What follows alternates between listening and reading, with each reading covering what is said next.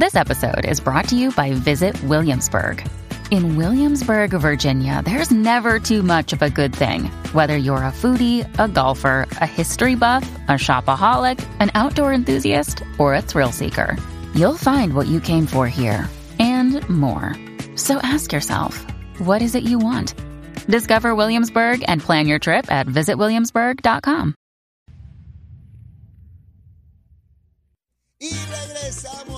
Nación Z Nacional, mis amigos, a nuestra segunda media hora. Bueno, dejamos atrás las candidaturas de, comisionado residente, de gobernador, viendo si se produce la primaria del PNP a la gobernación, viendo si cómo se mueve la cosa en el Partido Popular. Eh, se supone que ahora en febrero haya una votación para escoger la Junta de Gobierno del Partido Popular. El propio Pablo José señalaba en entrevista eh, hoy que él no ha visto la convocatoria de eso. Yo no quiero pensar que Dalmau, después que señaló que hay esa votación en febrero, no la convoque, porque se va a formar ahí. Mire, ahí pueden haber hasta muertos en esa cosa. Por eso de estar convocando y suspendiendo y cogiendo de tontejo al liderato y a la base del Partido Popular, eso está feo. No veo movimiento en el bullpen. Yo debo pensar que los que aspiren a la gobernación quieren dominar con su gente la Junta, porque es natural. Yo quiero en la Junta personas que sean afines no solamente a mi candidatura, sino a mi visión de lo que debe ser el partido, de lo que debe ser el gobierno. Digo, así es siempre, a menos que hayan cambiado las cosas y a mí no me pasaron el memo, ¿verdad? De que estamos ante otro escenario político y otro siglo y otro milenio y otra bobería, ¿verdad? Pero hasta donde yo sé, el juego del poder y de adelantar de manera democrática es así. Usted impulsa a las personas que piensan igual que usted o similar a usted con su propia agenda. ¿verdad? Para que eventualmente lo apoyen incluso en su candidatura a la gobernación y seguir moviendo la estructura política, que otra vez, esa estructura es solamente para buscar votos y ganar elecciones, no es para más nada, no es para más nada. Así que que no lo cojan de bobo a nadie. Mire, se está dando unos eventos en Aguadilla. No es la primera vez que hablo de esto. Hasta que aquí no ocurra una muerte, no se va a parar esta bobería que está ocurriendo aquí.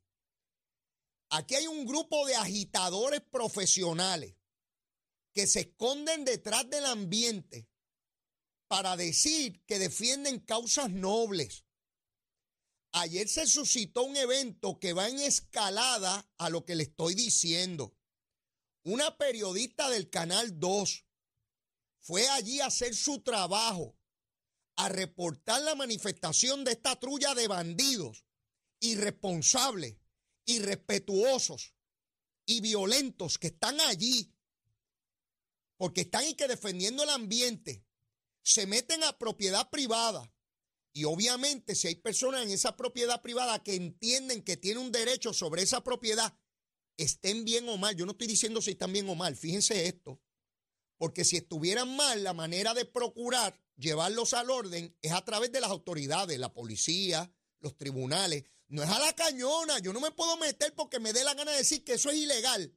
Es más, que hay una declaración de ilegalidad sobre una construcción, yo no me puedo meter allí a la cañona a parar la obra. La, la detienen las autoridades en ley, porque eso puede provocar que una persona que está en esa propiedad me agreda. No justificadamente, pero me agreda y se forme una situación que puede llevar a la muerte de alguien. Ayer yo vi cómo cogieron a la periodista Ivette Sosa y la insultaban. Estos bandidos. Ella que va a reportar lo que ellos están haciendo. Decían que no querían allí periodismo corporativo. Oigan bien, este, las palabras tienen significado, ¿verdad? Eso me enseñaron a mí cuando era un, ratoncito chiquito. Que las palabras tienen significados. Periodismo corporativo. ¿Por qué ponerle el apellido? Porque entonces quiere decir que hay un periodismo que no es corporativo. ¿Y cuál es la diferencia entre el periodismo corporativo y el no corporativo? ¿Verdad? Porque yo sigo averiguando. ¿Cuál es el corporativo? El de los canales de televisión, que son corporaciones, el 2, el 4, el 11. ¿Y cuál es el no corporativo? Esos que están en las redes sociales agitando una agenda violenta de odio y desestabilizar el gobierno. Pregunto, estos bandidos irresponsables que están allí pueden provocar una muerte. Y yo me parece anticipar los grandes editoriales y titulares, que hay que detener esta ola de violencia, después que muchos medios se han dedicado a agitar, a promover y a resaltar a esos bandidos. Y díganme que no, díganme que no. El Eliezer esté loco, el Eliezer Molina, ese muchacho está loco, esa es la verdad. Ah, que puede agarrar una causa justa en algún momento. Sí, hasta un reloj dañado da la, la hora exacta dos veces al día. Ese pájaro puede tener la razón en algún momento. Eso justifica el discurso de violencia y de odio que él y los otros pájaros y pájaras que los acompañan continúan haciendo. Pregunto, cuando maten a un periodista,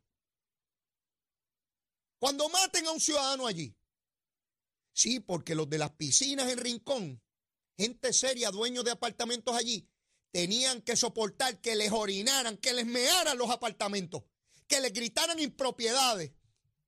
¿Verdad que la prensa no reportaba eso? ¿Verdad que la prensa no reportaba eso?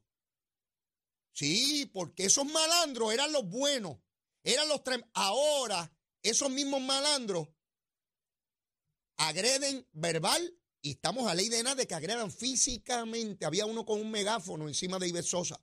Yo dije, ya mismo le da, ya mismo le da.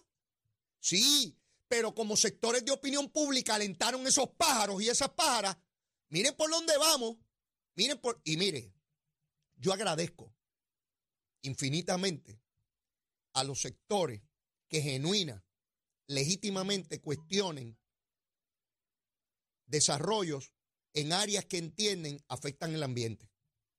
Porque eso nos beneficia a todos. Pero eso es una cosa. Y otra cosa es una agenda política e ideológica de desestabilizar y crear odio.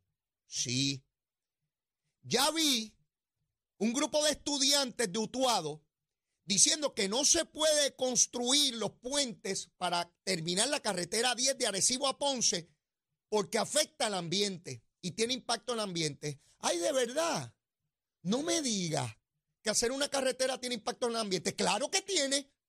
Toda construcción humana, desde la casa donde ustedes viven, la casa donde usted vive, la carretera por donde usted pasa, el carro que usted tiene o el vehículo público que usted utiliza, tiene rueda, motor, combustible, todo eso es tóxico, todo eso tiene un impacto el ambiente. Lo eliminamos. Vamos a eliminar todos los carros, vamos a eliminar las casas de ustedes para que vuelva a su estado natural la tierra y los lagartijos y las iguanas puedan vivir en paz. Y usted no. Y usted, nos vamos todos y nos tiramos al mar. Pero allí también afectamos el ambiente porque afectamos el ecosistema de los peces. ¿Usted no cree? Sí, eso era como cuando íbamos a construir la autopista de San Juan a Ponce. Habían sectores como hasta Belardo Díaz Alfaro. Decía que no, que no, que no, que, no rasgáramos la montaña. Esa posición romántica sobre los asuntos, utópica, idealista. ¿Y dónde vivimos los seres humanos? Claro que hay que hacer los puentes y hay que escoger el método de menor impacto, de mayor costo eficiencia y traer ese tramo. O eliminamos la autopista de San Juan a Ponce. ¿Cuántos levantan la mano para volver por la piquiña? De hecho, la piquiña también afecta al ambiente o no hubo que sesgar la montaña para poder hacer la carretera. Sí, porque cuando yo camino mato hormigas. Ah, pues por dónde caminaré para no afectar el ambiente. El impacto ambiental siempre está ahí. Como a la luz de la tecnología que tenemos, procuramos que sea el menor posible, pero a la misma vez hacer al ser humano mayor posibilidades de su desarrollo económico y de la felicidad del medio ambiente y de, de las cosas que quiere construir como ser humano. ¿Verdad? Pues ya hay unos estudiantes ahí, me imagino a Eliezer Molina metido allí en calzoncillo en la montaña gritando que no construyan allí e insultando a los periodistas que vayan. Sí. Cría cuervo para que te saquen los ojos. Sí, porque esos locos, pues son unos locos con una gritería allí, ¿verdad? Metiéndose a propiedad privada y yo no justifico la agresión de nadie, pero puedo entender. Mire, esto es sencillo. Si yo me acerco a un punto de droga, creo que puedo tener problemas o no. Si me paro en medio del expreso, ¿usted cree que un carro me puede pasar por encima? Yo creo que hay altas probabilidades de que me pase por encima, ¿verdad? ¿Usted no cree? Si me voy a la muralla del morro y me voy a la puntita de una muralla a tirarme un selfie, ¿hay probabilidades de que me caiga? ¿Sí o no? Vamos a hablar de probabilidades. Si ellos se meten a propiedad privada y allí hay unas personas que entienden, que creen que tienen derecho sobre eso, puede haber una confrontación, sí o no, o yo estoy loco. Pero eso es lo que ha, promovido sectores de opinión pública y de prensa en Puerto Rico. Sí, diciendo que ellos siempre tienen la razón y que, pues ahora miren cómo están. Ya mismo los periodistas no van a poder llegar porque le van a entrar a palo. Pues son unos locos. La gente están. No, no se acostumbran a la sociedad. Ellos quieren una sociedad distinta. Y van a hacer todo lo posible por desestabilizar. Y nos dicen que los americanos no están cogiendo las casas, están gentrificando. ese discurso de loco. Y yo sigo buscando a los americanos por donde yo vivo a ver si están comprando casas para que me compren la mía. Y no acaba de venir un pájaro de eso a ofrecerme tres o cuatro millones por la casa. Mire, todo eso es un discurso de exageración y de locura. Para que usted crea que aquí hay unos marcianos que nos están comiendo por los rabos. Pues ahí están. Están en la cueva de la golondrina. Ya mismo irán a la cueva de los buitres o de los sapos, de los lagartijos. Esto va a seguir. Esos loquitos no paran. Esos loquitos ni trabajan la mayoría de ellos, ni trabajan. Se dedican a fastidiar. Sí, vamos a hablar las cosas como son, no hablemos tonterías aquí. Bueno, yo estoy pago ya. Fíjense de eso. Yo conozco a los malandros desde hace años porque yo vengo de lugares donde había malandros, ¿sabe? Y un malandro lo conozco a millas de distancia. Y los vagos también, que se dedican a la tontería como en la universidad, que habían unos que protestaban allí, llevaban haciendo un bachillerato 32 años y todavía eran jóvenes universitarios que estaban luchando por la justicia, la libertad y la igualdad y una sociedad mejor y equilibrada y que no hayan clases sociales y la plusvalía del trabajador, ¿verdad? Cantos de pájaros. Sí, yo me acuerdo, ya estoy viejo y todavía hay algunos allí con la misma discutiera. Mire, ayer eh, mencioné que Victoria Ciudadana eh, le renunció al legislador municipal de San Juan. Ustedes saben que ellos siempre están peleando porque cuando hay una sustitución de un partido, que eso lo debe escoger, particularmente del PNP, que eso lo debe escoger el pueblo completo y no el partido político que lo eligió. Estoy esperando que Manuel Natal, Natalito, papito, besito en el cuti, te despertaste ya, papá, estás durmiendo todavía, para hablar gusanga por ahí por Twitter.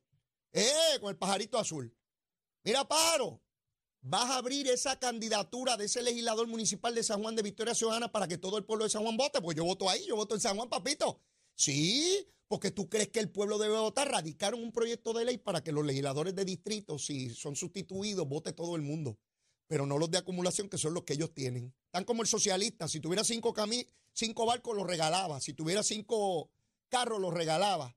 Si tuviera cinco aviones, los regalaba. Y el amigo le dice, ¿por qué no regala las cinco camisas que tiene? El tipo dice, porque las tengo, seré bobo yo. Lo que tengo no lo regalo, es lo que tuviera.